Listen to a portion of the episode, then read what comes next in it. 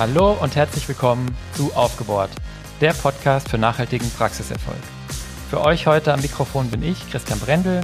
Ich bin Geschäftsführer der Solvi GmbH und zusammen mit meinem Team helfe ich Deutschlands Zahnarztpraxen mit Beratung, Fortbildung und Software noch erfolgreicher zu werden. Ihr wundert euch sicher, wo die Diana ist. Diana ist im wohlverdienten Sommerurlaub und kann daher heute nicht dabei sein.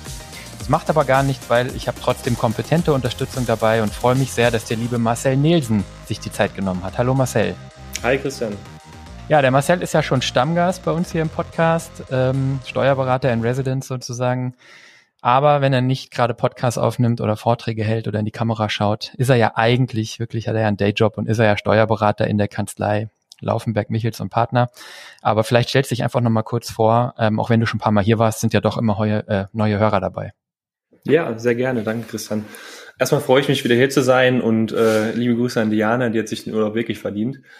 Ähm, ja, mein Name ist Marcel Nielsen, ich bin Steuerberater, komme gebürtig aus der Finanzverwaltung, äh, habe da fünf Jahre meines Lebens verbracht und bin dann in die, in die Steuerberatung gewechselt zur Kanzlei Lauf mit mich zum Partner. Wir sitzen in Köln und haben unter anderem einen äh, Schwerpunkt in der Beratung von Zahnmedizinern, äh, wo ich als zuständiger Partner ein zehnköpfiges Team äh, leite und wir beschäftigen uns ausschließlich eben mit der äh, steuerlichen Beratung, aber auch der betriebswirtschaftlichen Beratung von, von äh, Zahnärzten, äh, KFOler, etc. pp.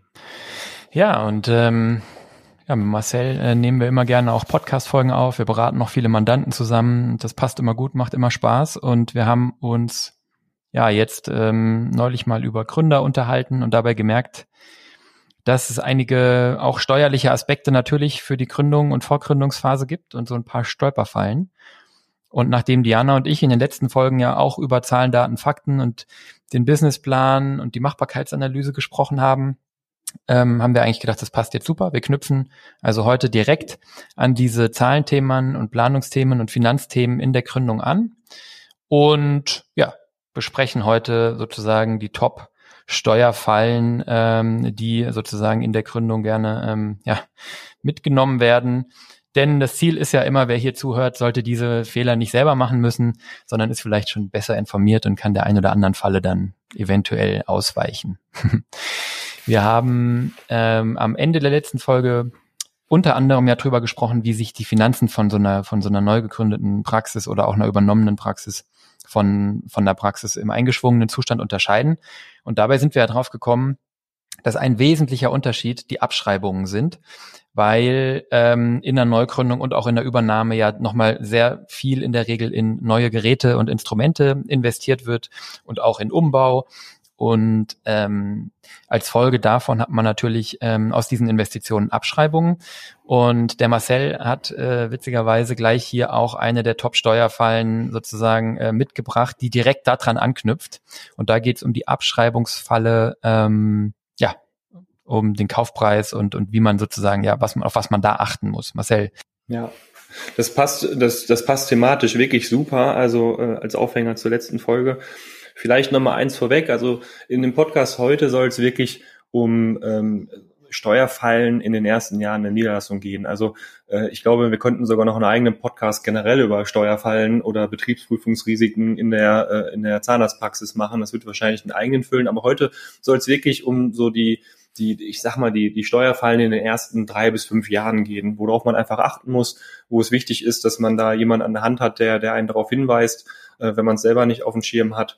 Und ähm, die äh, Abschreibungsfalle, die du gerade angesprochen hast, wir nennen die jetzt einfach mal Abschreibungsfalle, das hört sich, äh, hört sich gut an irgendwie, ähm, hat tatsächlich ähm, ganz klassisch in der Existenzgründung ist sie, ist sie präsent. Warum? Und äh, so steigen wir jetzt auch einfach mal ein ins Thema. Wenn ich eine Praxis kaufe, ähm, dann äh, zahle ich ja einen Kaufpreis. So, das hast du gerade auch schon gesagt. Und der Kaufpreis, mh, hm, der setzt sich dann immer ähm, ähm, im Prinzip aus, aus zwei Varianten meistens zusammen. Das ist einmal ein Kaufpreis für das materielle Vermögen. Das heißt, ich erwerbe eine Praxis und zahle einen Kaufpreis für die Geräte, die ich sehe, also alles, was ich so anfassen kann und sehen kann. Dafür zahle ich einen Kaufpreis. Und dann zahle ich auch einen Kaufpreis für den sogenannten Goodwill. Das ist etwas, was ich nicht anfassen kann und auch nicht sehe. Äh, also quasi für den äh, Patientenstamm, also die Möglichkeit, mit den vorhandenen Patienten eben Gewinne zu erzielen. So, und das, da zahle ich eben den Kaufpreis, der setzt sich dann eben zu einem gewissen Teil aus materiellen und immateriellen Wert zusammen. Und ähm, vielleicht, um es jetzt ein bisschen einfacher zu halten, sagen wir einfach mal, dass wir jetzt eine Praxis kaufen, die keinen materiellen Wert hat. Also das Materielle ist quasi gegen Null und ich zahle nur einen Kaufpreis für den immateriellen Wert, also für den Goodwill. So, wenn ich den äh, Kaufpreis zahle, dann kann ich den ähm, steuerlich geltend machen. Sagen wir einfach mal als Beispiel 100.000 Euro. Ja, ich zahle 100.000 Euro für den Goodwill, für den immateriellen Wert einer Praxis. Dann kann ich diesen Goodwill ähm, steuerlich geltend machen, also als Ausgabe ansetzen. Ähm, das kann ich aber nicht äh, im ersten Jahr, also in dem Jahr, wo ich die 100.000 Euro zahle, sondern bei der Abschreibung ist es so, die wird verteilt auf eine, so nennt es sich, betriebsgewöhnliche Nutzungsdauer. So klingt sehr äh, äh fachspezifisch, ähm, bedeutet aber nichts anderes, dass das Finanzamt es einfach nicht zulässt, dass ähm, der Kaufpreis im ersten Jahr sofort in voller Höhe abgesetzt wird, weil die Finanzverwaltung unterstellt, das, was ich da erwerbe, nutze ich über einen bestimmten Zeitraum. Ja. Und ähm, wenn ich eine Einzelpraxis erwerbe, dann ähm, muss ich diesen Kaufpreis, den ich da für den Goodwill zahle, über drei bis fünf Jahre abschreiben. Das heißt, das ist vielleicht schon mal eine, eine wichtige Erkenntnis an der Stelle. Ich habe dann Wahlrecht. Also ich, äh, es gibt keine starre Vorschrift, die sagt, äh, wie viele Jahre ich nehmen muss für die Abschreibung, sondern die Vorschrift sagt, ich kann zwischen drei und fünf Jahren auswählen bei der Abschreibung. Das ist ähm, aus gestalterischer Sicht ganz interessant. Da kommen wir aber, glaube ich, vielleicht auch später nochmal drauf zurück. Ähm, aber sagen wir jetzt einfach mal, ich entscheide mich für die fünf Jahre Variante. Das heißt, ich zahle 100.000 Euro Kaufpreis, ähm, verteile den auf fünf Jahre. Also kann ich jedes Jahr 20.000 Euro als Betriebsausgabe ansetzen. Das heißt, in meiner Gewinnermittlung, die ich mache, finde ich jedes Jahr eine Ausgabenposition, die 20.000 Euro Abschreibung heißt. Und die mindert meine Einnahmen, also meinen Gewinn, den ich beim Finanzamt versteuern muss.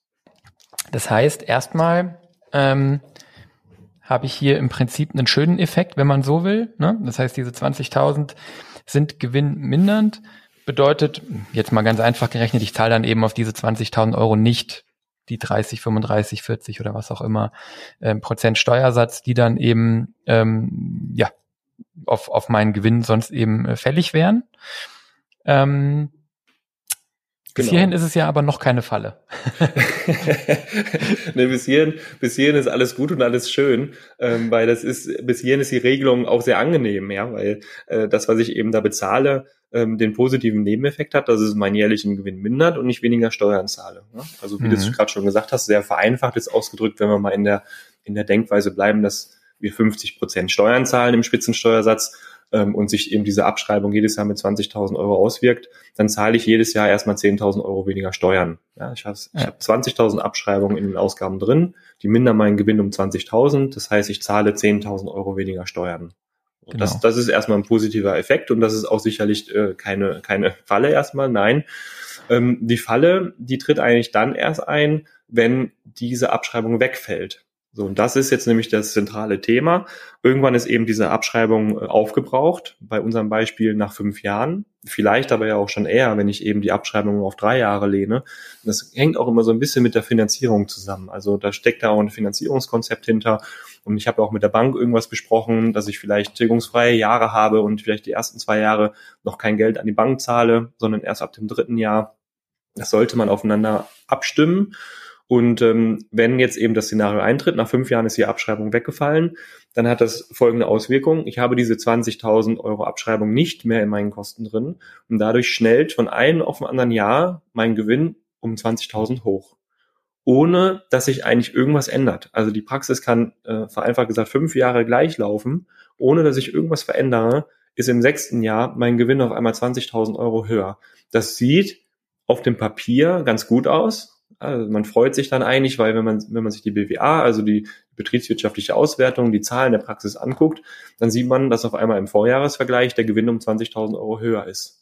Die Freude hört aber dann spätestens auf, wenn man feststellt, dass der einzige Effekt, der da eintritt, eigentlich der ist, dass der Gewinn um 20.000 Euro höher ist und ich darauf Steuern zahle. Ja, weil und jetzt ist eine wichtige Überleitung zwischen Gewinn und Liquidität. Auf meine Liquidität hat die Abschreibung später eigentlich keine Auswirkung mehr. Das heißt, wenn ich mir anschaue, wie viel Geld hatte ich in den ersten Jahren und wie viel habe ich dann, also in den ersten fünf Jahren und wie viel habe ich im sechsten Jahr, da ändert sich erstmal gar nichts, weil die Abschreibung ist nur eine rein steuerliche Größe. Das heißt, die hat mein Konto gar nicht belastet. Also ich finde, keine, keiner kommt und äh, verlangt dann im dritten, vierten, fünften Jahr von mir 20.000 Abschreibungen und ich muss die irgendwo hinüberweisen. Das ist ja alles schon geschehen. Das ist in der mhm. Investitionsphase, habe ich ein Darlehen dafür aufgenommen, ich habe den Kaufpreis bezahlt und diese 20.000 Abschreibungen, die fließen nicht vom Konto runter und deswegen haben die auch keine Auswirkung auf die Liquidität. Ja, das und ähm, und das ist was, da lohnt sich durchaus, dass wir da einen Moment verweilen, weil das muss auch so ein bisschen einsinken. Das ist nämlich ein bisschen gemein, weil beim Einnahmenüberschussrechner, das sind ja die allermeisten Praxen, ist man es ja eigentlich gewohnt, dass vereinfacht gesagt in der BWA im Wesentlichen das abgebildet wird, was eben ein- oder ausgeflossen ist. Ne? Und die Abschreibungen sind eben hier der eine Fall. Und im Prinzip, ich denke da immer so drüber nach. Ähm, der, das ist eigentlich, wie du sagst, nur eine steuerliche Frage. Und was der Gewinn da macht, ist, ist auch nur eine steuerliche sozusagen Verschiebung, ja. Über einen langen Zeitraum betrachtet ist es identisch, ne? ob ihr die 100.000 jetzt am Anfang direkt als Kosten gehabt hättet oder eben über fünf Jahre jeweils 20.000 als Kosten habt, macht dann auf einen langen Zeitraum betrachtet eben keinen Unterschied. Ähm, es ist ja letztendlich mh, mm, ein Thema im Steuerrecht, ähm, das ja eigentlich gar nicht so sehr jetzt für Gründer irgendwie erdacht wurde, sondern eigentlich geht es ja darum, wenn eine Firma eine große Investition generell tätigt, dass, dass ich damit eben nicht meinen meinen Gewinn komplett steuern kann und, und, und sozusagen direkt im ersten Jahr auf den Kaufpreis der Maschine, der Fabrik oder was auch immer direkt komplett die Steuern spare, sondern der Staat eben sagt, Moment, du hast ja einen Nutzen über viele Jahre davon und deswegen, das ist ja der Grund, warum wir Abschreibungen mhm, da eben ja. steuerlich sozusagen äh, buchen müssen und warum ich mir das auch nicht komplett frei aussuchen darf. Diese ja. drei bis fünf Jahre sind ja auch eben ähm, zwar ein Rahmen, aber der ist ja auch vorgegeben irgendwo, weil der Staat eben sagt, okay, ihr dürft das oder ihr müsst das über so und so viele Jahre ansetzen und könnt es eben nicht am Anfang. Jetzt für die Gründung ist es ja gar nicht schlecht, weil im ersten Jahr würdet ihr wahrscheinlich eh noch keine Steuern zahlen. Dann schreibt man es eben über ein, äh, ein paar Jahre ab und ähm, die, die Falle finde ich halt, ähm, die ist an und für sich, genau wie du sie eben erklärt hast, Marcel, schon da und fies, weil wenn sich nichts verändert, auf einmal die Steuerlast steigt und das dann eine negativen, negative Auswirkung auf meine Liquidität hat, weil das Finanzamt möchte, muss ich dann eben ähm, bezahlen. Das möchte einfach nach dieser Abschreibung urplötzlich mehr haben, ohne dass sich irgendetwas anderes geändert hat. Und besonders fies wird's, da kommen wir dann ja später noch drauf, weil die sich ja auch kombiniert mit, mit, mit anderen Steuerfallen plus auch so ein bisschen kombiniert mit, ähm, mit diesem menschlichen Aspekt, weil was man ja oft beobachtet in der Gründung ist, ich gründe, dann habe ich ein paar Jahre, egal ob ich übernehme oder neu gründe, habe ich ein paar Jahre, wo das erstmal ähm, sich so einspielen muss, wo die Umsätze vielleicht anwachsen. Also bei einer Neugründung sowieso bauen sich die Umsätze erst auf. Bei einer Übernahme habe ich meistens ein paar Patienten, die ich verliere, dafür spreche ich neue an. Will sagen, als Gründer ist man am Anfang sowieso erstmal so ein bisschen sparsam und guckt, dass sich das alles einpendelt. Und dann nach zwei, drei, vier, fünf Jahren ja, ähm, kommt, kommt dann eben oft dieser Moment, wo man das Gefühl hat, es, es funktioniert. Man hat dann unheimlich viel geleistet, unheimlich viel gegeben, unheimlich viel Gas gegeben, hat dann in sich schon das Gefühl, jetzt müsste ich mir ja eigentlich mal was leisten können, das müsste ja jetzt sich langsam mal lohnen, das müsste ja jetzt langsam mal was übrig sein. Dann passiert das, was der Marcel gesagt hat, sozusagen on top. In der BWA sieht es dann auch noch so aus, als ob es auf einmal ur, urplötzlich noch besser läuft. Ne? Und dann kommt die höhere ähm, Nachzahlung ans Finanzamt und wenn ich sozusagen im selben Moment auch noch mein privates Ausgabenverhalten ändere, meinen Lebensstandard nach oben anpasse, was total menschlich ist nach ein paar Jahren Gas geben, ja, wo man dann mhm. sagt, Mensch, jetzt muss ich mir aber mal was gönnen können, nachdem ich so, ne, ähm, dann, dann wird es eben nochmal besonders tricky, finde ich, ja. Das ja. kommt halt oft so wirklich nach ein paar Jahren, dass diese Effekte überlappen und von den anderen, die wir nachher noch sprechen, kommt ja auch noch was dazu. Äh, finde ich ein schönes Beispiel, Christian, weil oft bei Gründern und äh, wir haben uns im Vorfeld ja auch über das Bild eines Gründers unterhalten, selbstverständlich, uns ist auch klar, der, der Gründer kann auch 50 äh, Jahre alt sein und war irgendwie zahnärztlicher Leiter einer großen Klinik und macht sich dann irgendwo äh, selbstständig. Aber wenn wir so ein klassisches Gründerbild vor Augen haben, dann haben wir eben eher die Person ähm, äh, Anfang bis Mitte 30 vor Augen, die dann irgendwie den Schritt in die Selbstständigkeit macht. Und da, Christian, kommt da sogar oft in den ersten fünf Jahren noch das Thema private Immobilie mit zu. Ja, und das ist genau das, was du gerade so im Hinterkopf, glaube ich, hattest, als du es ja. so ausgeführt hast, weil man dann eben noch drei, vier Jahren das Gefühl hat, okay, ey, es läuft, ich verdiene mehr als in der Anstellung. Ja, am Anfang ist, ich erlebe das genauso, wie du es beschreibst. Am Anfang sind die Leute sehr zurückhaltend, haben noch ein bisschen Respekt vor diesem neuen Leben, stecken sehr viel Energie in die Arbeit. Ähm, vernachlässigen vielleicht so im privaten Bereich auch irgendwie mal Urlaub und sonstige Geschichten. Und nach drei, vier Jahren merkt man, okay, irgendwie ich bin angekommen, und habe auch eine gewisse Liquidität Und dann stehen oft eben genau in diesem kritischen Alter, also kritisch im, im positiven Sinne, äh, dann eben auch größere private Investitionen an, wie eben offene Immobilie. Weil meistens, muss man ja sagen, wartet man ja eigentlich mit so großen Anschaffungen wie einer privaten Immobilie, bis man weiß, wie man eigentlich aufgestellt ist finanziell. Und das, wenn jemand im Kopf hat schon, ich werde nicht angestellt bleiben, ich gehe in die Selbstständigkeit, dann wird ja die Immobilie in der Regel nicht in, in, in der Phase der Angestellten-Tätigkeit erwerben, sondern eher sagen, ey, jetzt stecke ich erst die Energie, Kraft und vielleicht auch Geld in meine Selbstständigkeit und guck dann, wo stehe ich eigentlich, was habe ich zur Verfügung und äh, kaufe mir dann eben im privaten Bereich eine Immobilie, die dann zu meinem Lebensstandard passt. Und da ist genau diese Schnittmenge, die du gerade meinst, wo man aufpassen muss, dass sich das dann, dass man da nicht überholt wird, eben genau durch diesen Effekt im sechsten Jahr, ähm, durch diese höhere Steuerlast. Und ähm, wenn du mir die Ergänzung noch erlaubst, Christian, du hast vorhin äh, gesagt, ja, das muss zwischen drei und fünf Jahre abgeschrieben werden. Hm, man kann es noch ein bisschen greifbarer machen, vielleicht an zwei weiteren Beispielen. Wenn ich in eine BAG einsteige, gerade sprechen wir eigentlich vom Kauf einer Einzelpraxis. Ich habe ja auch die Möglichkeit, in eine BAG einzusteigen und da erwerbe ich dann eben Anteile an der Gesellschaft. Da ist es tatsächlich so, da zahle ich dann auch meinetwegen die 100.000 für ein Goodwill aber die kann ich dann nur zwischen sechs und zehn Jahre abschreiben. Das heißt, der mhm. Gesetzgeber unterscheidet hier schon zwischen Einzelpraxis und BRG. Warum tut er das? Weil er einfach davon ausgeht, dass der Goodwill, der Patientenstamm, also das dass ähm, die, der, der Mehrwert des Patienten, die, dass der gebunden ist an einer Struktur, an einem Unternehmen, ist in einer BRG wesentlich höher als in der Einzelpraxis. In der Einzelpraxis ist der Inhaber raus und nach zwei, drei, im ersten Jahr fragen die Patienten wahrscheinlich noch nach dem ehemaligen Inhaber. Im zweiten Jahr vielleicht auch noch ein paar, aber spätestens im dritten Jahr, wenn wir ehrlich sind, da fragt keiner mehr nach dem alten Inhaber, sondern alle sind auf den neuen fixiert. Und das spiegelt eigentlich sehr schön diese, diese Verflüchtigung, diese, dieses Goodwills, was ich da zahle. Und bei der BAG ist die Wahrscheinlichkeit höher, dass die Patienten viel länger eben an, an, die, an den Namen der BAG denken. Die denken vielleicht gar nicht an einen Namen des Arztes, sondern an den, an den Namen der BAG. Mhm. Und das weitere Beispiel ist dann ähm, bei einer, beim Firmenkauf, also wenn ich eine Firma kaufe, wir sind jetzt raus aus Zahnärztewelt, sondern ganz normales Unternehmen, da ist die Abschreibungsdauer für einen Firmenwert 15 Jahre. Das heißt, die Finanzverwaltung sagt, wenn ich da etwas investiere und kaufe für irgendein Goodwill, irgendeinen Firmenwert, irgendeine Marke, dann kann ich das nur über 15 Jahre abschreiben. Und dann nehme ich als Beispiel immer Mediamarkt. Also wenn man Mediamarkt kauft, dann wird wahrscheinlich sogar in 50 Jahren noch der Name Mediamarkt äh, was wert sein und nicht nach drei, vier Jahren irgendwie verbraucht sein. Ja, und daran äh, erkennt man eigentlich schön diese Unterschiede. Da will ich mich jetzt auch gar nicht festreden an dem Punkt, aber nur damit man vielleicht ein Gefühl dafür kriegt, wo mhm. kommt das eigentlich her mit diesen drei und fünf, sechs und zehn Jahren. Das, das ist eben der Grund. Ne? Mhm.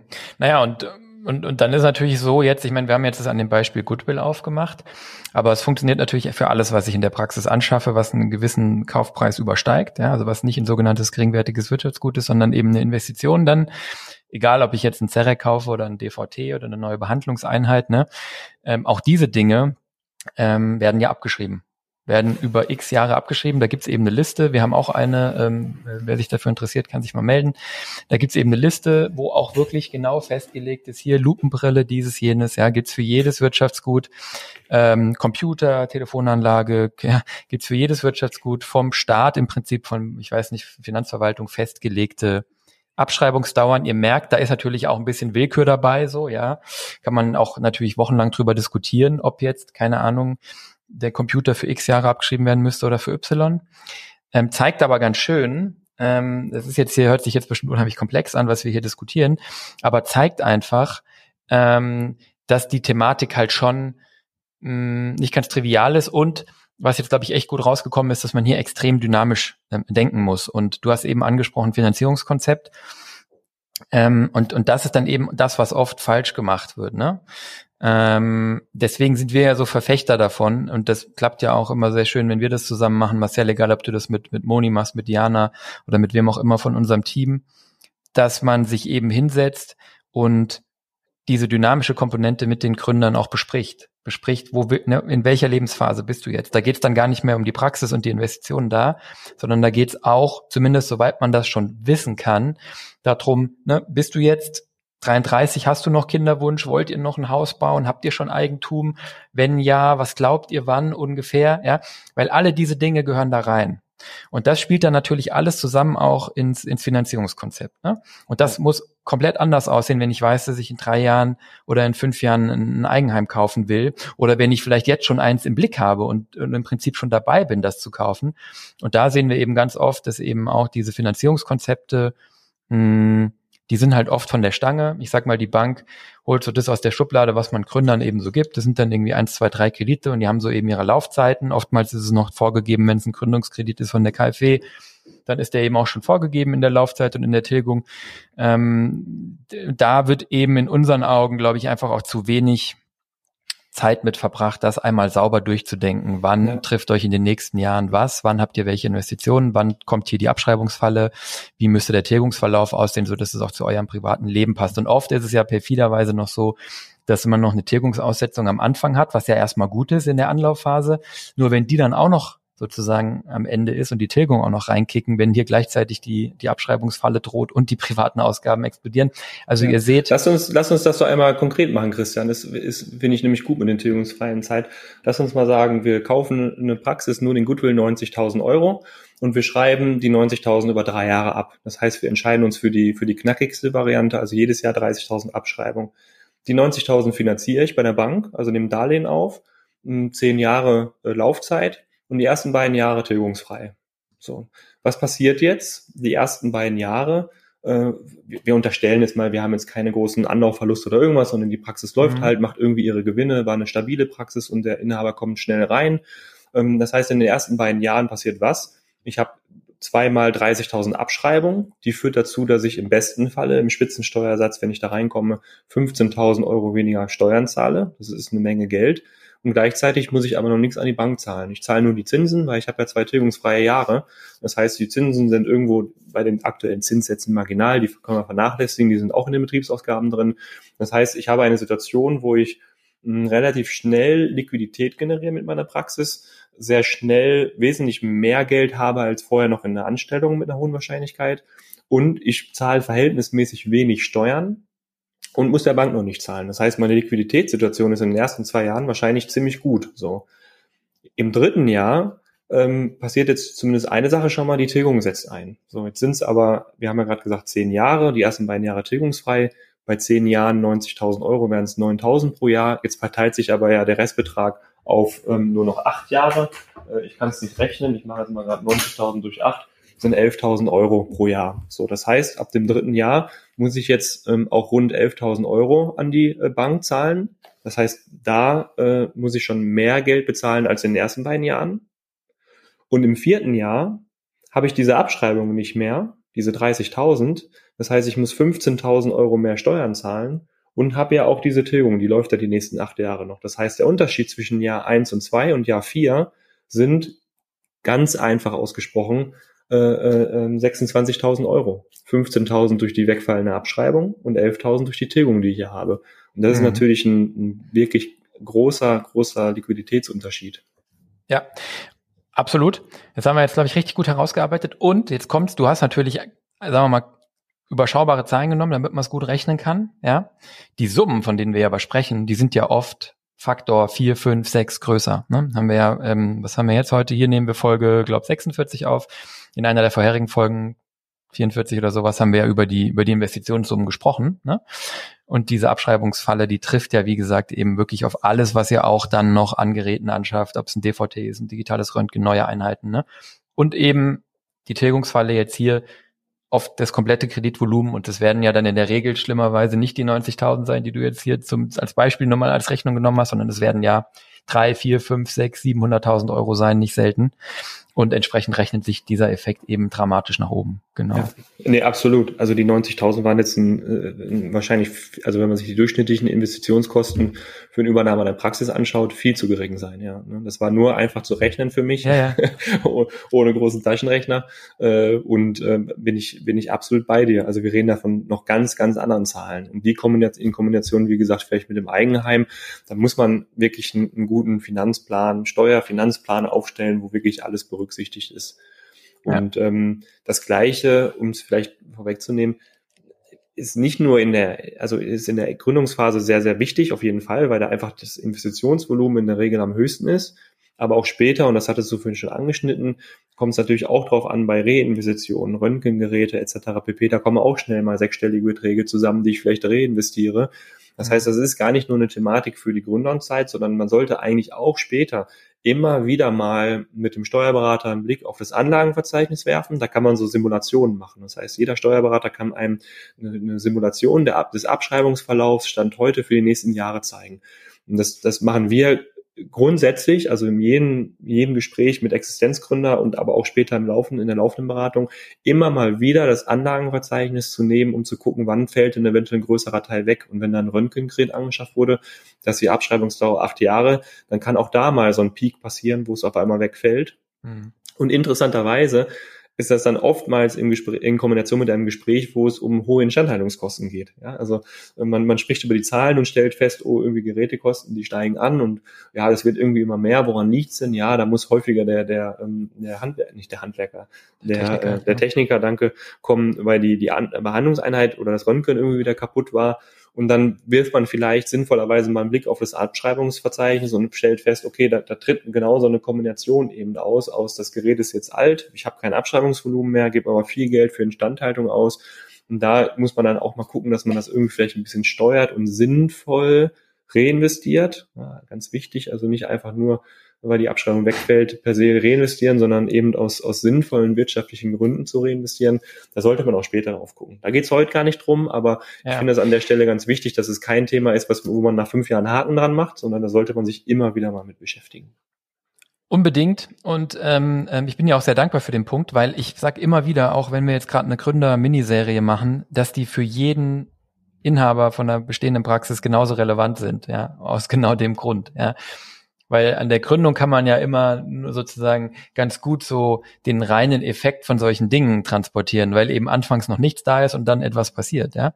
Trifft aber natürlich genauso auf jede Expansion, auf jede Vergrößerung, wo nochmal investiert wird, auf jede Erneuerung, genau wie du sagst, ja. Ich habe vorhin was gepostet in der Detailfamilie über unsere Podcast-Folge und da habe ich auch wieder geschrieben, es ist unbedingt auch relevant für alle, die etablierte Praxen haben, nicht nur für Neukunder. Ja, man vergisst einfach gewisse Dinge über die, über die Zeit und also viele Sachen laufen ja auch einfach und ist auch gut, dass die einfach laufen. Das heißt aber nicht, dass man die nicht optimieren kann oder dass man deswegen nicht drüber sprechen sollte oder sich das nicht anschauen sollte. Das ja. ist, äh, das, da sollte man immer dranbleiben, auf jeden Fall. Ja. Ja, und es ist halt wichtig, dass man Profis hat an der Seite, so wie dich, weil man, weil man ja eben hier auch über Entscheidungen, hast du ja vorhin auch schon gesagt, auch wieder was beeinflussen kann. Ne, schreibe ich es über drei oder schreibe ich es über fünf Jahre ab?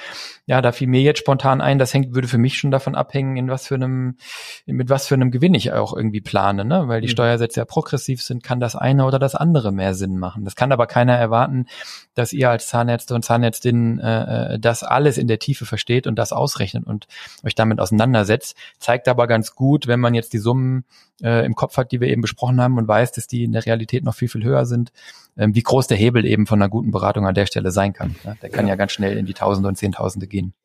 Und an der Stelle vielleicht nur der Hinweis, dass ähm, tendenziell, glaube ich, immer so hm, der Ansporn da ist, Dinge möglichst schnell abzuschreiben, würde ich jetzt einfach mal behaupten. Ich glaube, das ist ja. so die, die, die intuitive Reaktion ist, wir brauchen eine hohe Abschreibung und müssen schnell abschreiben ähm, damit wir den Gewinn möglichst gut drücken. So, das ist, glaube ich, so so ein Ansporn, äh, der so grundsätzlich da ist.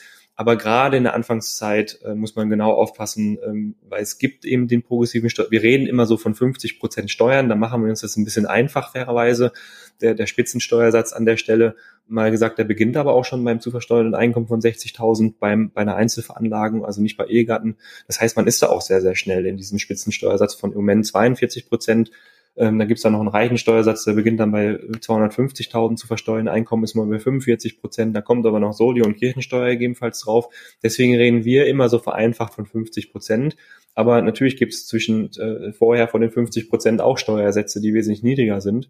Und wenn ich halt im ersten Jahr irgendwie einen, einen durchschnittlichen Steuersatz oder einen Grenzsteuersatz von 25 Prozent habe, naja, dann will ich halt die Kosten lieber in Jahren haben, wo mein Grenzsteuersatz eben 50 Prozent ist, weil das hat gerade bei diesen hohen Anfangsinvestitionen eine, eine ziemlich große Auswirkung.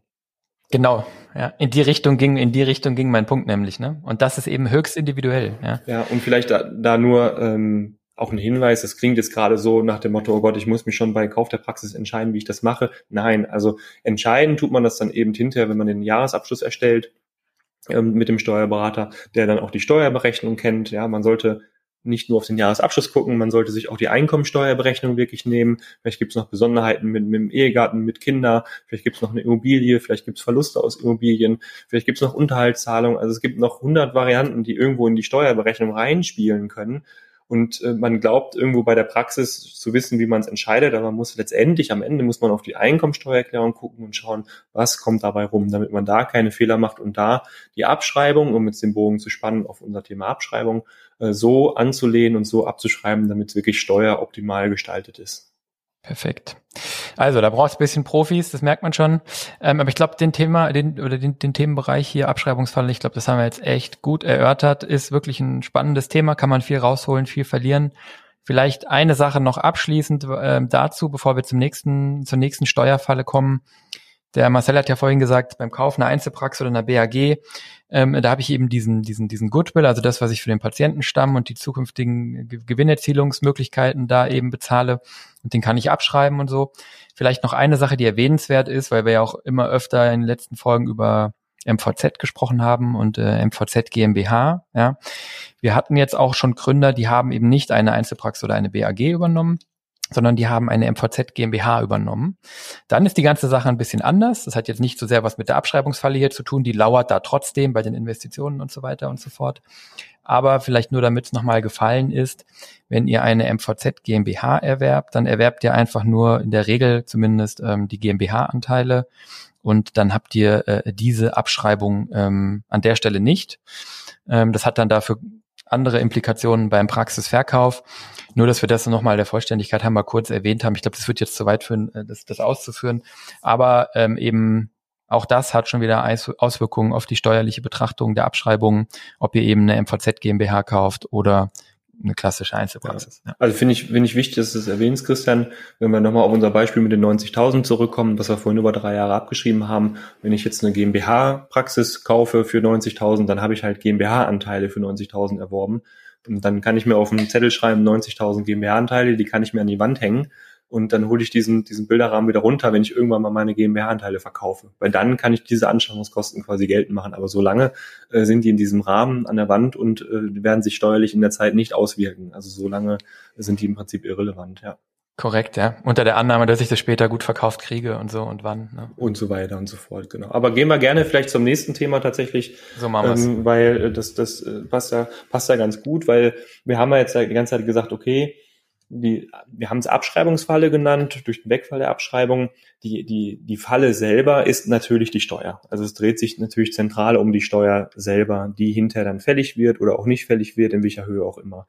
Ähm, und an der Stelle ähm, sollten wir dann vielleicht mal über die, über die eigentliche Steuerfalle selber sprechen, ähm, nämlich die, dass überhaupt irgendwann Steuern zu zahlen sind. Und äh, das, äh, das so ein Ärger, äh, so ein Ärger, das äh, erlebe ich in, in, in, in den Gesprächen mit Existenzgründern immer wieder, auch vollkommen zu Recht, weil ich meine, man muss kurz überlegen, aus welcher Situation kommen die. Die kommen in der Regel aus einem Angestelltenverhältnis. Und als Angestellter äh, beziehe ich meinen Lohn und es wird alles schon einbehalten. Ja, es wird Lohnsteuer einbehalten, es wird, werden Sozialabgaben einbehalten. Das heißt, ich kriege am Ende des Monats ein Nettogehalt ausgezahlt und damit kann ich frei wirtschaften, wie ich möchte. Das ist das, was ich zur Verfügung habe und ich muss mir überhaupt keine Gedanken darum machen, dass ich irgendwann eventuell nochmal was ans Finanzamt zahlen muss. Im Idealfall kriege ich sogar vielleicht noch was wieder, weil ich dann eben noch ein paar Werbungskosten habe und eine Steuererklärung erstelle und äh, dann noch eine Steuererstattung bekomme. Das fühlt sich dann auch gut an.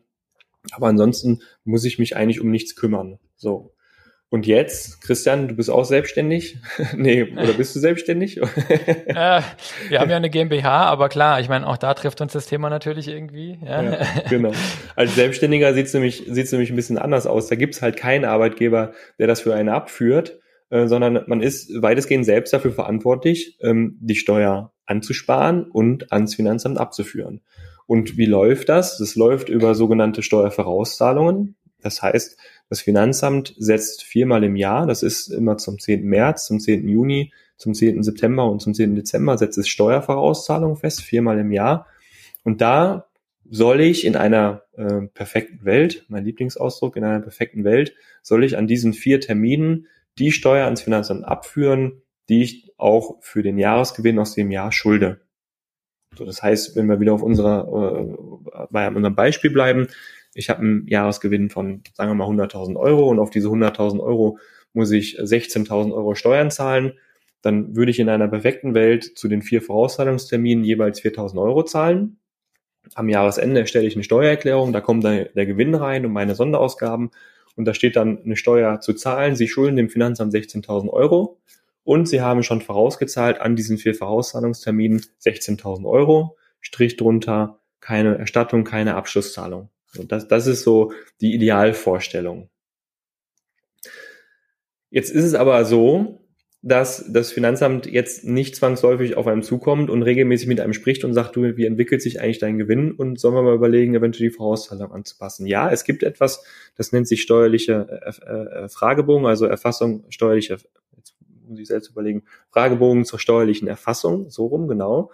Das heißt, wenn man eine Praxis kauft, ist man verpflichtet, sich beim Finanzamt zu melden und dem Finanzamt auch mitzuteilen, wie hoch die voraussichtlichen Gewinne sind. Warum muss man das tun? Weil das Finanzamt dann anhand dieser Prognosen schon mal Vorauszahlungen festsetzt. Jetzt ist es aber häufig so, dass gerade im ersten Jahr, wir haben es vorhin ein bisschen einfach gehalten, weil wir die ganze Zeit gesagt haben, ja, die Gewinne sind dann irgendwo immer gleich und die Abschreibung wirkt sich aus. Aber wenn man mal ehrlich ist, im ersten Jahr ist es nicht äh, untypisch, dass man vielleicht gar keinen steuerlichen Gewinn hat, sondern vielleicht einen Verlust hat. Warum ist das so? Ähm, man fängt an zu arbeiten, ähm, man erbringt Leistungen, ähm, man hat auch sofort Kosten, man zahlt Miete, man zahlt Personal, man zahlt die, die Erstinvestition, man hat die Anschaffung, man hat alles an Kosten drin. Aber der Umsatz kommt eben bei der Niederlassung leider ein bisschen verzögert. Das liegt am Abrechnungssystem, weil die KZV eben da am Anfang nur mit Abschlägen arbeitet und dann die Restzahlung erst zwei Quartale später zahlt. Äh, wenn ich privat äh, abrechne, dann habe ich vielleicht auch ähm, in der Faktorierung eine gewisse ähm, äh, Latenz drin. Das heißt, ich kriege das Geld nicht sofort, sondern vielleicht irgendwo zwischen vier und sechs Wochen später. Ähm, heißt also, ich arbeite sofort auf 100 Prozent, kriege mein Geld aber erst mit einer extremen Verzögerung, habe die Kosten aber von Anfang an. Das führt dazu, kombiniert mit dieser Abschreibung, über die wir vorhin gesprochen haben, weil die ja auch einen, großen Teil ausmacht, führt das dazu, dass ich eventuell im ersten Jahr gar keinen Gewinn habe, sondern Verlust. Und das erklären wir tatsächlich in der Regel auch dem Finanzamt. Also bei diesem Fragebogen sagen wir dem Finanzamt in der Regel, dass wir erstmal davon ausgehen, dass unsere Mandanten entweder einen Verlust oder ein ausgeglichenes Ergebnis haben. Das ist auch in Ordnung so, das ist ja nur eine Prognose. Und das führt dazu, dass das Finanzamt aber auch noch keine Vorauszahlungen festsetzt. Das heißt, ich begebe mich in die Selbstständigkeit, ich fange an zu arbeiten, habe aber noch keine laufenden Vorauszahlungen. Das heißt, ich zahle ans Finanzamt erstmal noch nichts. Und da muss man aufpassen, weil irgendwann muss man ja was ans Finanzamt zahlen. Und ähm, dieser Punkt, der sollte nicht untergehen, weil das Finanzamt kriegt ja erst überhaupt mit davon, wie hoch eventuell mein Gewinn ist, wenn ich irgendwann mal eine Steuererklärung einreiche. So. Und im Zeitstrang, ohne das jetzt, ähm, äh, wir können es hier nichts visuell machen, wir sind in einem Podcast, aber ohne es jetzt zu kompliziert zu machen. Aber wenn, wann, wann gibt man die Steuererklärung ab? In der Regel ähm, hat man dafür ein Jahr Zeit, grob gesagt. Das heißt, wenn jetzt das Jahr 2021 zu Ende ist, wir haben uns am 1.1. haben, haben eine Christian und ich, wir haben am 1.1. eine BAG eröffnet, eine Zahnarztpraxis eröffnet. Das ist ein schöner Gedanke. Ähm, und wir haben jetzt das erste Jahr, arbeiten wir jetzt gerade und das Jahr ist vorbei, das Jahr 2021, dann müssen wir eine Steuererklärung abgeben. Wann geben wir die ab? Wahrscheinlich irgendwann Ende 2022. Also ein Jahr nach Ablauf des Jahres. Jetzt hatten wir aber in dem ersten Jahr, so wie viele andere Gründe, auch einen Verlust. Also auch wir ähm, laufen unseren Umsätzen im ersten Jahr ein bisschen hinterher, hatten aber hohe Investitionskosten. Wir haben eine riesen Praxis zusammengekauft, das heißt, wir haben auch hohe Mietkosten und haben im ersten Jahr einen Verlust. So, das heißt, wir sagen dem Finanzamt, also Ende 2022, wir hatten Verlust und auf den Verlust zahlt man keine Steuern. Das heißt, das Finanzamt wird nach einem Jahr mit der Information bespielt, es gibt einen Verlust und wir setzen immer noch keine Vorauszahlung fest. So, dann sind wir aber ja langsam schon im Jahr 2023. Was ist denn im Jahr 2022 passiert? Also im nächsten Jahr. Im nächsten Jahr erzielen wir einen Gewinn, weil die Praxis gut anläuft. Wir haben endlich die Umsätze vereinnahmt, die wir vorgearbeitet haben. Ähm, wir erzielen einen Gewinn. Aber diesen Gewinn haben wir dem Finanzamt ja noch nicht mitgeteilt. Wir sind ja immer einen Schritt hinterher. Also wir sind immer ein Jahr zurück. Und für das Jahr 2022, wo wir einen Gewinn machen, haben wir immer noch keine Vorauszahlung ans Finanzamt gezahlt. Und das Finanzamt kriegt von dem guten Jahr 2022 erst Ende 23 mit. Also immer noch ein Jahr Verzögerung. Und wenn wir Ende 23 dem Finanzamt dann mitteilen, liebes Finanzamt, wir haben Gott sei Dank in 2022 einen Gewinn gemacht und das Finanzamt setzt dann Steuern fest, dann tritt folgender Effekt ein. Das Finanzamt setzt die Steuer für das Jahr 2022 fest. Das Jahr 2023 ist aber ja auch schon abgelaufen, weil wir die Steuererklärung ein Jahr später abgeben. Das Finanzamt unterstellt dann, dass wir genau das gleiche erfolgreiche Jahr in 23 hatten wie in 22. Das heißt, wir kriegen direkt einen Steuerbescheid für zwei Jahre, für 22 und für 23. Und jetzt weiß das Finanzamt, dass wir Gewinne machen und setzt jetzt auch die laufenden Vorauszahlungen fest. Das heißt, wenn wir dann einen Steuerbescheid im, das muss ich selber mal gerade überlegen, im März 2024 bekommen, genau, dann kriegen wir mehrere Steuerbescheide. Einmal für 22, wo wir nachzahlen müssen. Einmal für 23, weil das Jahr schon abgelaufen ist, das Finanzamt sich den vollen Betrag holt. Und ein Viertel davon für das laufende Jahr 24. So. Ja, das heißt, wir sind in, einem, in einer Situation, wo wir zu einem Zeitpunkt einen sehr hohen Batzen Steuern auf einen Schlag zahlen müssen. Und genau auf diesen Moment müssen Christian und ich uns vorbereiten. genau. Ja, und äh, das, das, das hast du super schön erklärt. Und das macht halt eben, ähm, ich meine, im Prinzip ist es auch wieder wie bei der Abschreibung, ja. Es ist ein positiver Effekt erstmal, weil ich natürlich dem Finanzamt natürlich lieber das Geld später gebe als früher. Ja, das heißt, ein Stück weit finanziere ich mich sozusagen über das Finanzamt. Es ist auch positiv, meine ich ernst so, wenn ich später viel Steuern zahlen muss. Das heißt nämlich, dass ich vorher gute Gewinne gemacht habe. So, Steuern muss ich nur zahlen, wenn ich Gewinne habe. So, ja, das heißt, im Prinzip sind es zwei positive Dinge. Negativ wird es dadurch, dass es so zeitverzögert kommt, wie du gesagt hast, dass es dann so aggregiert kommt für zwei Jahre nachzahlen, für ein Jahr schon mal oder fürs nächste Quartal vorauszahlen, ja. Und es äh, ist vor allen Dingen dann blöd, wenn ich es nicht auf dem Schirm hatte. Ja. Auch an der Stelle eben wieder super wichtig. Ich würde sagen, kann keine Erwartung sein an euch jetzt, das selber zu berechnen und immer selber sich anzugucken. Natürlich wichtig aber, dass ihr das Problem kennt und versteht und Hilfe habt in Form von Steuerberatern, ähm, und ich weiß, dass der Marcel sowas natürlich immer hervorragend macht und sein Team, ähm, die die euch über sowas informieren, ne? die schon am Ende von 22 oder am Anfang von 23 in Marcells Beispiel sagen, pass mal auf, du zahlst jetzt noch keine Steuern, 22 lief super, wir wissen aber ja schon, dass das Finanzamt irgendwann kommen wird und wir wissen auch schon, was du auf diesen Gewinn an Steuern bezahlen musst. Das ist ja nicht überraschend, das gibt's ja Tabellen, das kann man ja ausrechnen. Deswegen kannst du das Geld jetzt noch behalten, du solltest aber schon mal 20, 30, 40.000, was auch immer, nebenhin legen die jetzt nicht ausgeben, die jetzt vielleicht nicht mit in die Immobilie, in die private Immobilie, was wir vorhin hatten, reinrechnen, sondern das Geld musst du quasi, äh, äh, da musst du das Pulver so ein bisschen trocken halten. Ne? das muss man einfach nur wissen. Und hier wieder die Kombination mit dem Goodwill-Beispiel, mit dem, mit dem Abschreibungsbeispiel von eben und mit den tilgungsfreien Jahren. Und dann seht ihr schnell, wie das alles immer wieder auf Jahr drei, vier oder fünf hinausläuft und sich sowas eventuell überlagern kann. Ja. Das, das ist nämlich, das wäre jetzt nämlich der Super-GAU, den ich jetzt noch abgebildet hätte. Äh, Christian und ich haben nämlich nicht nur eine Zahnarztpraxis zusammen eröffnet, sondern wir haben auch noch zusammen äh, ein, Wohnhaus gekauft, eine Doppelhaushälfte. Er wohnt links und ich wohne rechts. Äh, jeweils äh, genau mit Pool in der Mitte und jeweils eine halbe Million äh, Kosten. Und äh, die haben wir uns natürlich ausgesucht, weil wir ja gesehen haben, nach einem Jahr läuft's gut. Und da fangen wir dann eben mit der, mit der Abtragung der privaten Immobilie im vierten Jahr an. So, und jetzt komme ich nochmal zurück auf das erste Beispiel. Also wirklich, das ist so der absolute Super-GAU. Ähm, ich mache bei der Tilgung, also ich mache die Abschreibung auf eine sehr kurze Dauer, auf meinetwegen drei Jahre. Ich mache zwei tilgungsfreie Jahre. Ähm, und im, im vierten Jahr, also nach dem Beispiel, was wir gerade gemacht haben in 2024, kriege ich dann äh, äh, den Steuerbescheid für zwei Jahre, die laufende Vorauszahlung, die Tilgung der Bank ist voll da und die Abschreibung geht nochmal noch weg. Das heißt, die Steuer geht sogar exponentiell hoch und ich muss auch noch anfangen, meine private Immobilie zu tilgen. Das ist, das ist wirklich ein absoluter Super-GAU. Und wenn die Rücklagen nicht gebildet wurden, dann ist das existenzbedrohend, um das auch mal zu sagen, weil Banken finanzieren sowas auch nicht gerne. Ja, mhm. also ähm, das ist so, also Steuerfinanzierung ist so das unliebsamste Thema, glaube ich, bei Banken. Nicht nur, dass es dann teuer wird im Zinssatz, genau. sondern es ist auch einfach, ähm, ja, das machen die nicht gerne, muss man ganz vorsichtig zu sagen. Also es ist nicht, genau. nicht schön, die finanzieren, weil das ist alles dann, ähm, wenn man ehrlich ist, ist es eine reine äh, äh Privatkonsumfinanzierung weil das Geld hat man ja verdient und eigentlich sollte es ja auch irgendwo liegen. Das heißt, das, was der Christian gerade beschrieben hat, die Aufklärung darüber, welche Steuer muss ich zahlen, wann und wie lege ich die zurück, das ist ja offensichtlich ausgeblieben. Und man besteuert dann nur das, was man auch verdient hat. Also man wird niemals besteuert auf etwas, was man nicht verdient hat. Also irgendwo muss das Geld ja sein. Und wenn es nicht mehr da ist, dann muss es zwangsläufig irgendwo im Privatkonsum äh, äh, geendet sein. Und das ist dann von der Bank, aus Sicht der Bank, eine reine Privatkonsumfinanzierung. Und das machen die halt überhaupt nicht gerne. Ja, und das ja. äh, kann wirklich zu extremen Problemen geben. Das Finanzamt im Übrigen finanziert auch nicht gerne. Also irgendwelche Stundungen oder sonstiges. Also hier in NRW, Finanzämter Köln, äh, ganz, ganz rigoros. Ja, da braucht man gar nicht mit ankommen mit irgendwelchen Stundungsanträgen ich bin immer überrascht, wenn ich in anderen Bundesländern wirklich Ratenzahlungen noch sehe.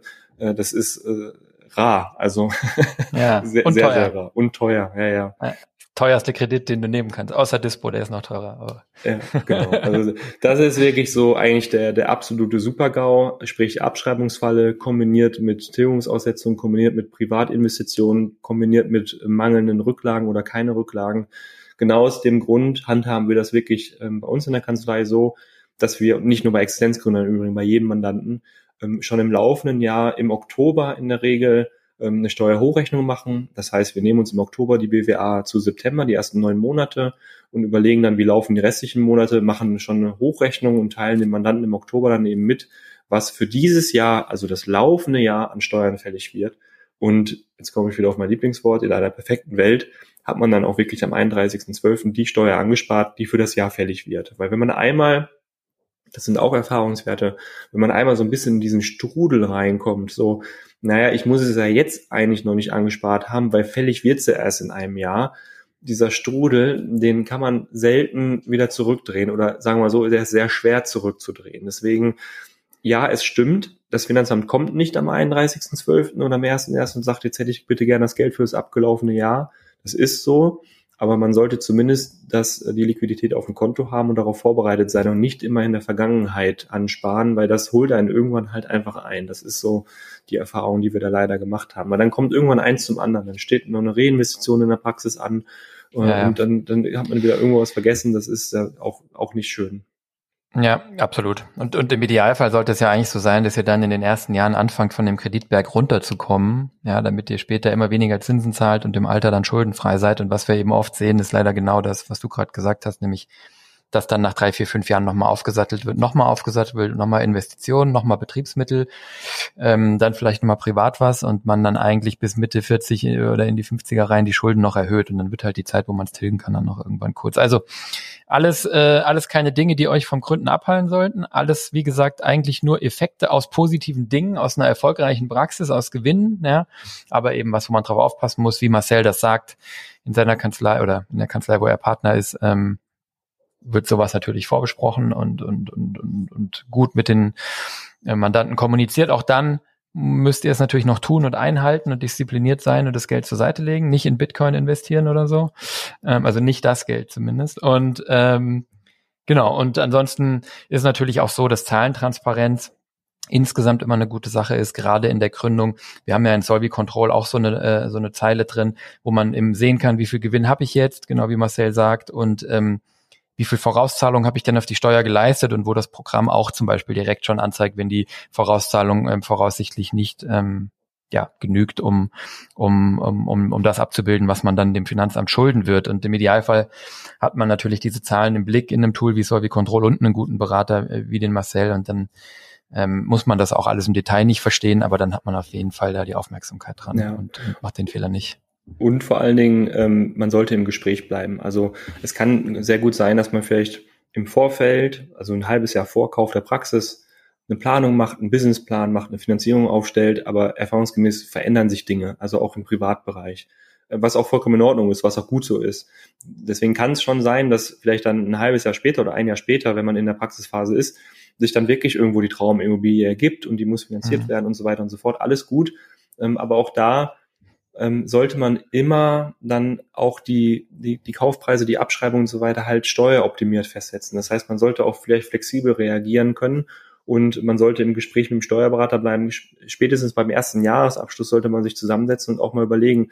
So Anfang haben wir gesagt, wir schreiben jetzt auf drei Jahre ab. Wie haben sich denn eigentlich die Gewinne entwickelt? Vielleicht haben sie sich ja viel, viel besser oder viel, viel schlechter entwickelt als prognostiziert und dann muss ich vielleicht auch mal reagieren. Ich kann nicht von Anfang an sagen, okay, ich aktiviere den Kaufpreis, schreibe den jetzt über fünf Jahre ab ich sollte mir im Rahmen des Jahresabschlusses, das ist natürlich Aufgabe des Steuerberaters, aber ich glaube, es ist nicht schlecht, das hier auch mal laut auszusprechen, dass es ähm, nicht verkehrt ist, wenn man das Gefühl hat, dass man da nicht in Kommunikation mit seinem Berater ist oder nicht ausreichend in der Kommunikation ist, dass man dann auch mal diese Themen vielleicht ansprechen sollte bei seinem Berater und sagen sollte, wie sieht das eigentlich aus und wie haben wir die Abschreibung eigentlich gemacht und können wir es vielleicht optimieren. Es gibt halt so ein paar, es gibt nicht viele Stellschrauben, aber so ein paar gibt es schon, die man optimieren kann. Ähm, da fällt mir zum Beispiel ein, das ist, ist eher rar, aber auch eine Möglichkeit, ähm, eingangs hattest du, Christian, gesagt, wir, ähm, wir haben üblicherweise für drei Rechner, also Einnahmenüberschussrechnung. Mhm. Ich gucke auf dem Konto, was kommt rein, was geht raus, Strich drunter, das ist mein Gewinn. Ähm, ich habe aber natürlich auch trotzdem eine Möglichkeit, vielleicht freiwillig zu bilanzieren, also eine Bilanz zu erstellen. Ähm, das kann unter Umständen tatsächlich mal einen enormen Effekt haben. Also bei einem Mandanten von uns haben wir das gemacht und freiwillig bilanziert. Warum haben wir das getan? Die Bilanzierung führt sehr einfach ausgedrückt eigentlich dazu, dass ich die Leistung, die ich am Stuhl schon erbracht habe, in dem Jahr auch versteuere, wo ich sie erbracht habe und nicht erst, wenn das Geld eingeht. Das führt also dazu, dass ich künstlich Umsätze in ein Jahr ziehe, wo ich das Geld eigentlich noch gar nicht erhalten habe. Das hört sich erstmal negativ an, weil das führt natürlich dazu, dass mein Gewinn hochgeht. Aber in dem Fall war es sehr sinnvoll, weil wir hätten ansonsten einen Verlust gehabt, wie wir es vorhin auch beschrieben haben, den steuerlichen Verlust, der üblich sein kann. Der Mandant hat aber mit seiner ähm, ähm, mit seiner Ehefrau relativ hohe ähm, Sonderausgaben, also Zahlungen ans Versorgungswerk, Krankenversicherungsbeiträge und sonstige Ausgaben, die sich steuerlich auswirken.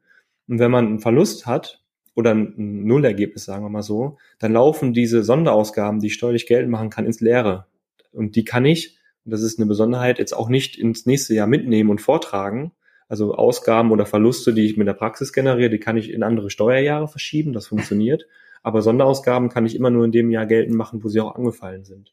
Und wenn ich dann äh, 30 äh, oder 40.000 Euro Sonderausgaben habe zusammen mit meinem Ehegatten und die einfach ins Leere verpuffen, dann hat das einen riesen Effekt. Und deswegen haben wir da dafür gesorgt, dass wir durch die freiwillige Bilanzierung Umsätze vorgezogen haben, den Gewinn künstlich ist das falsche Wort, aber künstlich im Sinne von, wo der Umsatz noch nicht da war, hochgetrieben haben und dadurch aber es geschafft haben, die Sonderausgaben aufzufangen und die haben sich steuerlich ausgewirkt. Und in dem Fall hat das wirklich eine steuerliche Auswirkung von 15.000 Euro gemacht. 15.000 Euro ist viel, viel Geld. Ja, super. Und das ist dann echt auch wirklich Steuern gespart. Das war jetzt nicht nur ein zeitlicher Effekt, wie du gesagt hast, ne, sondern das ist wirklich Geld, das man gespart hat, das ja. auch nicht nächstes Jahr dann wieder abfließt.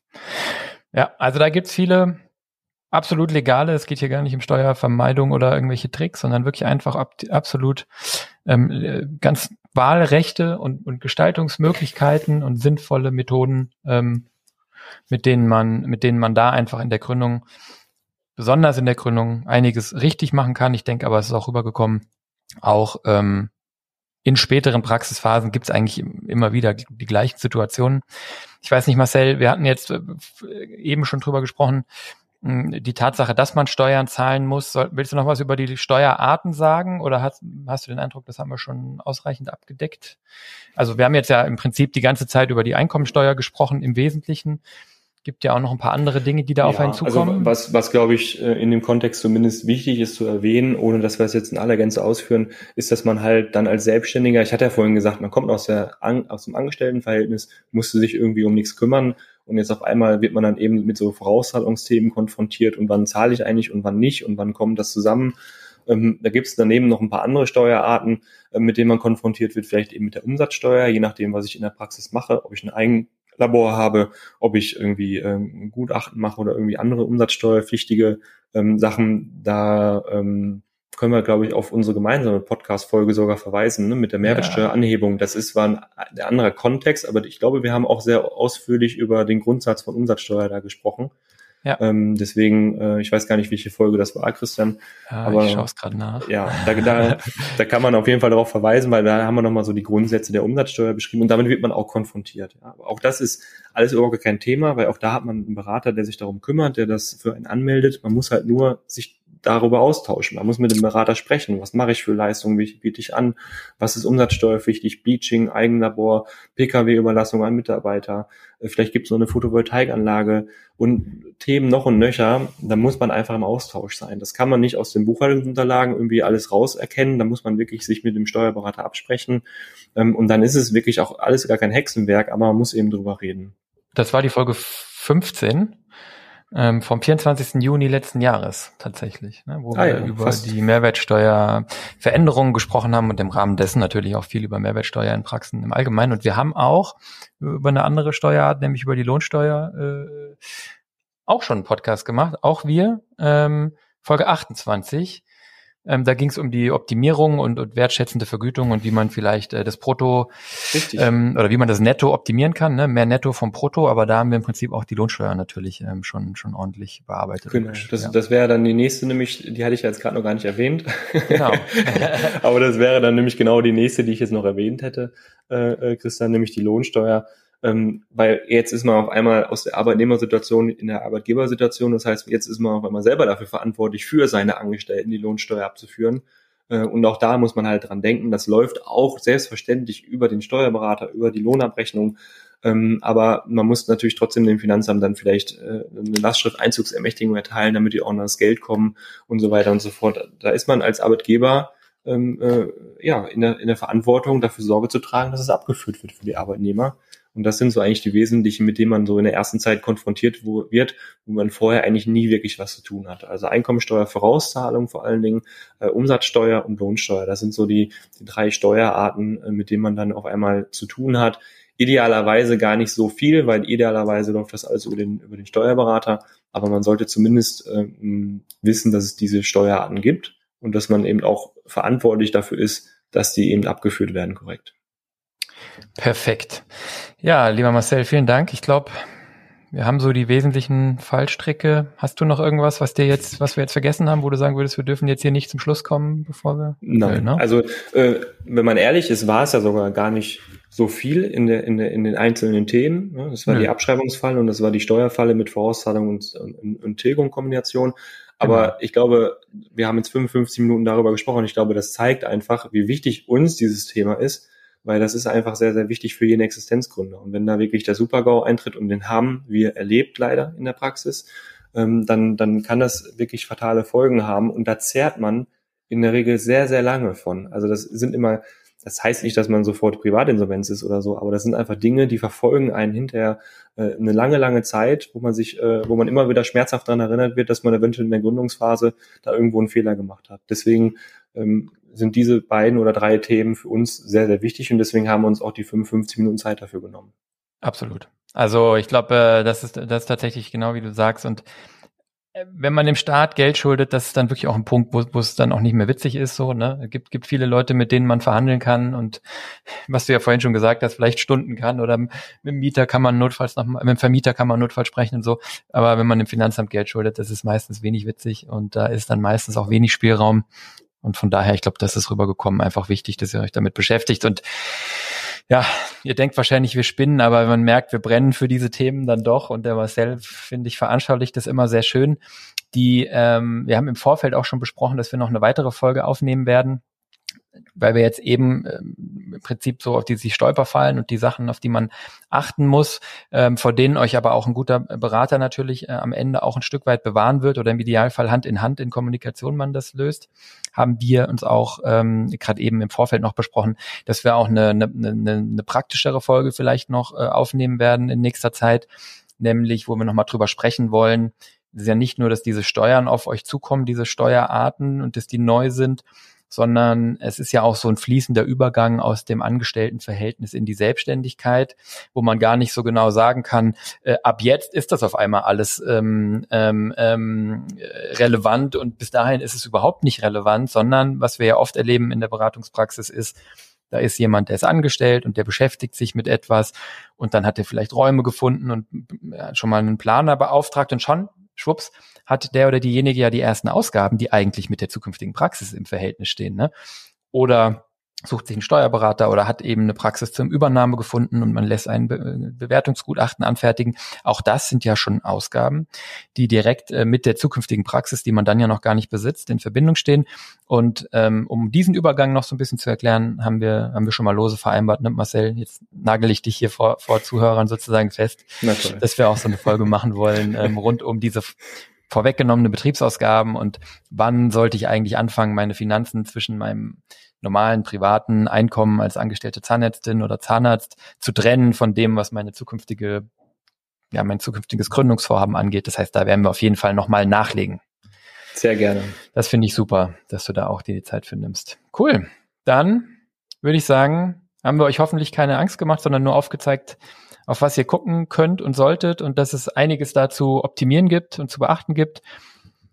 ich würde an der Stelle sagen, vielen lieben Dank, Marcel, dass du dir die Zeit wieder genommen hast. Ich weiß, du musst jetzt auch gleich weg. Ähm, mir hat's wieder viel, viel Spaß gemacht. Ähm, wie gesagt, nächste Folge mit dir haben wir auch schon vereinbart. Freuen uns immer, wenn wir dich hier zu Gast haben dürfen und haben natürlich auch immer viel Spaß auf unseren gemeinsamen Projekten und äh, sehr gerne. Hoffentlich bald auch wieder physisch. Sehr gerne, Christian. Hat mir auch Spaß gemacht. Und vor allen Dingen, äh, jetzt haben wir eine gemeinsame Praxis und eine Doppelhaushälfte.